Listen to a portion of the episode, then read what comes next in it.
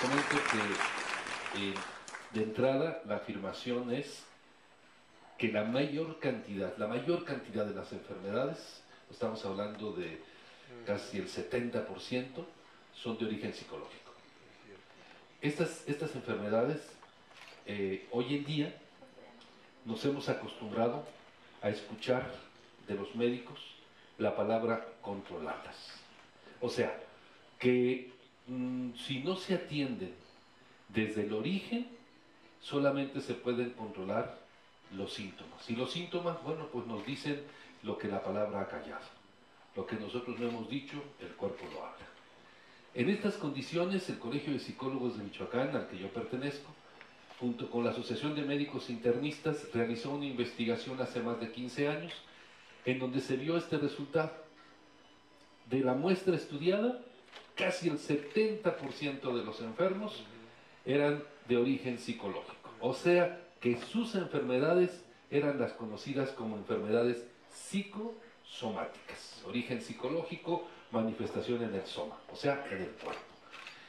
Y bueno, nosotros dijimos, tenemos que hacer algo, tenemos este resultado, pero tenemos que hacer algo. Por supuesto, hay varios caminos. Yo tomé eh, aquel que venía de una frase que le escucharon alguna ocasión al doctor Sigmund Freud, cuando se le pregunta si hay esta gran influencia de, la parte psicológica en la problemática de salud física, entonces, ¿cuál es la clave? Le dijeron, ¿cuál es el secreto de la salud mental? La primera respuesta del doctor Freud fue que en psicoanálisis no existen recetas ni existen secretos. Pero si tengo que darte una clave, te diría que el secreto de la salud mental está en amar y trabajar. Amar y trabajar.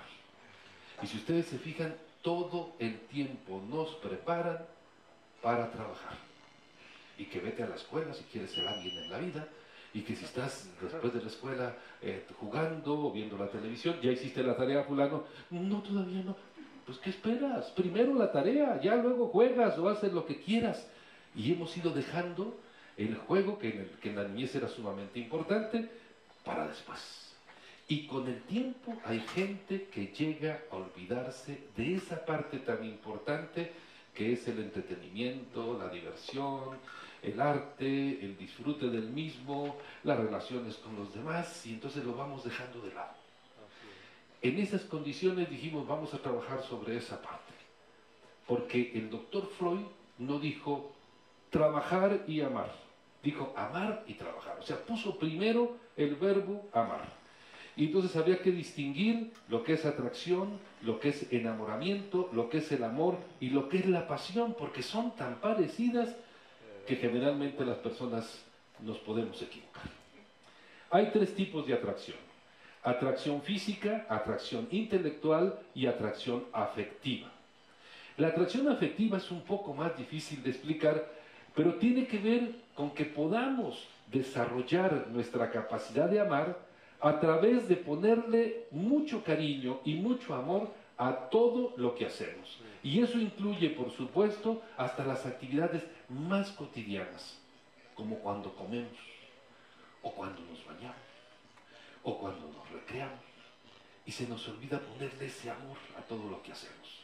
Solamente de esa manera podríamos ir desarrollando esa capacidad de amar. Y entonces la atracción afectiva consistiría en que pudiéramos despertar en otro ser humano atracción hacia nosotros a partir de cómo ve que hacemos las cosas, con ese amor y con ese querer.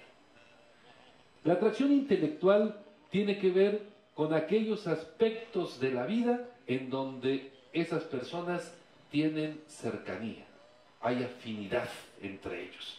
Y sería muy importante que cuando elijamos pareja, por ejemplo, o amigos, lo hagamos en torno a este asunto de la atracción intelectual, porque la atracción física con el tiempo puede ir disminuyendo, pero unas parejas se pueden sostener y bien cuando hay mucha atracción intelectual, muchos puntos en común que disfrutan de cosas que a los dos les parecen interesantes. Sin embargo, la mayor cantidad de las ocasiones resulta que elegimos pareja solo por la atracción física. ¿De qué depende la atracción física? Pues de los sentidos que cada uno de nosotros tenemos sensibles. Y en cada uno es diferente. Hay quienes son visuales y entonces la atracción les entra por los ojos. Y eso no tiene que ver con el género. Yo sé que la mayor cantidad de los hombres somos visuales, pero también hay muchas mujeres visuales, ¿no? Unas chicas que estaban platicando, oye amiga, fíjate que está en una, en una mesa de café, entra por la puerta un tipo de no malos bigotes, una de ellas voltea y dice, ay, ay, y, lo ve y se queda así y, sigue hablando con la amiga, pero no, sí, sí, amiga, como te decía, ajá, y a donde el tipo se movía, ella se movía y no lo perdía de vista hasta que la amiga voltea, ve al tipo, la ve a ella, ve al tipo, la ve a ella. Bueno, ¿qué? ¿Lo conoces? Ay, no, pero ya siento que lo quiero. ¿No? Y era solamente atracción, este, en este caso visual. Después tenemos la atracción auditiva. Esa entra por el oído. Y puede ser que tenga que ver con el tono de voz o bien con lo que dice esa voz. ¿Se acuerdan de aquella afirmación de que verbo mata carita? Ah, pues tiene que ver con este asunto, ¿no? Con que la atracción en algunas personas viene a partir de lo que llega a su oído. Compañeros varones, la mayor cantidad de las mujeres son auditivas. Así que no dejemos de decirles todo lo que nos gustan y todos los que nos promueven afectivamente, sobre todo con nuestra gente cercana. Hay la atracción olfativa. Esta consiste en que precisamente a través del olfato puede uno sentirse atraído hacia otra persona. ¿Qué es lo que escanea un olfativo o una olfativa en una posible pareja cuando están bailando? Lo que escanea es el aroma del cuerpo y el aroma del aliento. Si aquello es agradable, mm, a lo mejor hasta se recuerda.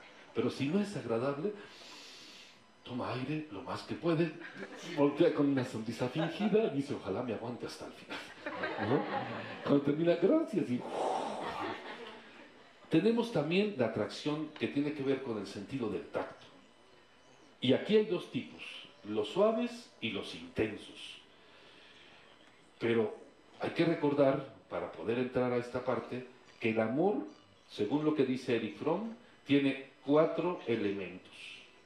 Conocimiento, respeto, cuidado y responsabilidad. Esta última no entendida como una obligación. Ustedes ponen la palabra responsabilidad, la parten a la mitad, la invierten de lugar, le ponen una H intermedia y entonces es habilidad para responder a las necesidades, amorosas o no, de otro ser humano. Estos serían los cuatro elementos según lo que dice Fromm. Y en ese sentido, diríamos que si no conocemos a la persona, que sería el primero de los elementos, pues no podríamos decir que la amamos. El proceso de noviazgo puede servir para conocerla, pero es apenas el primer elemento. Hay quienes prefieren conocerse antes y ya luego se hacen novios. Pero fíjense, vamos en una fiesta, si uno que es intenso saca a bailar a una chica que es suave y todavía no la conoce, pues debería uno ir con calma, pero no hacemos eso. Generalmente lo que hacemos es, ¿bailas? Sí, y ahora que viene a bailar, el intenso, para acá. La chica que es suave trata, de zafarse de este asunto y hasta que termina la pieza se va. ¿Qué, qué, pasó, amiga? Le dice, ¿por qué te viniste? ¿No viste? ¿Viste cómo me.? Yo creo que me dejó los dedos marcados el hijo de su mal, ¿no? Esto es porque no se conocen. Imagínense lo contrario. Ella es la intensa y él es el suave. ¿Bailas? A lo de bailar, él baila suavecito, ella se le repega porque ella es intensa y él así muy propio, ¿no? Y se vuelve a repegar y, no, hombre, me va a aguantar una canción. Al terminar, se va con la amiga. ¿Por qué te veniste, amiga? No viste lo que. Pero si apenas me toca, a mí sí me va a agarrar, que me agarre bien, si no, mejor que no me agarre, ¿no? Porque ella es intensa. Cuando dos suaves se encuentran, ¿bailas? Sí. No, hombre, aquello flotan, flotan en el aire hasta, bueno, incluso se puede acabar la música y ellos siguen flotando. Hasta que ya se acabó la música. Ay, perdón, ¿O se imaginan dos intensos? ¿Bailas? Se levanta. Ay, papá, de aquí soy, hijo de... ¿No? Porque así es, ¿no? La intensidad los ha unido. Y los gustativos, ah, bueno, pues a los gustativos la atracción les entra por la boca. Y puede ser que disfruten mucho y esto puede llegar a suceder con el tiempo incluso de una buena comida, de una buena cena, de un buen vino, de una buena plática y sobre todo de unos buenos besos. Con estas atracciones podemos llegar a un enamoramiento o a un amor o a una pasión. En el enamoramiento solamente vemos las cosas buenas, porque hay un proceso que se llama limeranza, donde limamos los defectos de la otra persona y solamente vemos lo agradable. Bueno, hasta los defectos los hacemos cualidades. Oye, ese tipo con el que andas como que le encanta el chupe, ¿no? No, discúlpame, le gusta convivir, que es diferente. Y lo vamos suavizando. En el enamoramiento no vemos muy bien las cosas. Solamente vemos algo maravilloso, que es la otra persona. A lo mejor nosotros no lo ven, pero nosotros sí. Por eso hay muchas gentes que se casan enamoradas. Dicen que el amor es ciego. No, el amor no es ciego. El que es ciego es el enamoramiento. Y el matrimonio restaura la vista. Después vendría el, amor. En el amor sí ya se conocen. En el amor, por supuesto, ya saben cuáles son las cualidades y cuáles son los defectos de la otra persona, cuáles son las cosas positivas y las no tan buenas. Pero cuando lo ponen en la balanza y dicen, no, yo creo que sí tiene más cosas buenas. ¿Se lo lleva? Sí, me lo llevo puesto. Sí, me lo llevo puesto. ¿no? Y vamos, deciden vivir una experiencia de amor. Pero aquí hay un, elemento clave, porque es muy, muy, muy parecida a la pasión, se vive con una intensidad así enorme, grande. Y ese elemento clave lo puso un italiano, Francesco Alberoni, quien fuera rector de la Universidad de Milán en Italia, y que ha escrito sobre estos temas humanos de manera maravillosa. Y él dijo que había un quinto elemento, aparte de los que planteaba eh, Eric Fromm. Ese quinto elemento se conocía como estado naciente. El estado naciente es un estado de transfiguración, de transformación, donde gracias al amor que se experimenta, la persona se hace mejor de lo que es. Por el amor a sí mismo y por el amor que tiene a la persona que está amando. Y a veces hasta por los hijos o las hijas que esa, ese amor nos llega a dar. Han oído que aquello de que los hijos traen la torta bajo el brazo. Tiene que ver con esto, que el amor que sientes por aquellas personas te lleva a ser mejor, a buscar otras alternativas para seguir creciendo. Bueno, pues esa sería la diferencia, el estado naciente, para distinguir lo que es un amor de lo que es una pasión. En el amor, ese estado naciente, si estás estudiando, le echas más ganas al estudio. Si estás trabajando, le echas más ganas al trabajo. Pero en la pasión no te importa faltar a la escuela, a los exámenes, al trabajo, con tal de estar con la otra persona. En la pasión, si alguien te critica el amor que tienes por aquella persona, tú te enojas y te molestas. Y claro, te sientes solo o sola contra el mundo. Nadie lo entiende más que tú. En cambio, en el amor, si alguien te cuestiona la relación que tienes, tú dices, no lo conoces o no la conoces. Ya, ya habrá tiempo más adelante de que la conozcas, pero no, no es así como tú crees. Es distinta, es diferente. Así es el amor. Te da la calma, te da la tranquilidad, tu carácter mejora, tu producción es más fuerte y es mejor.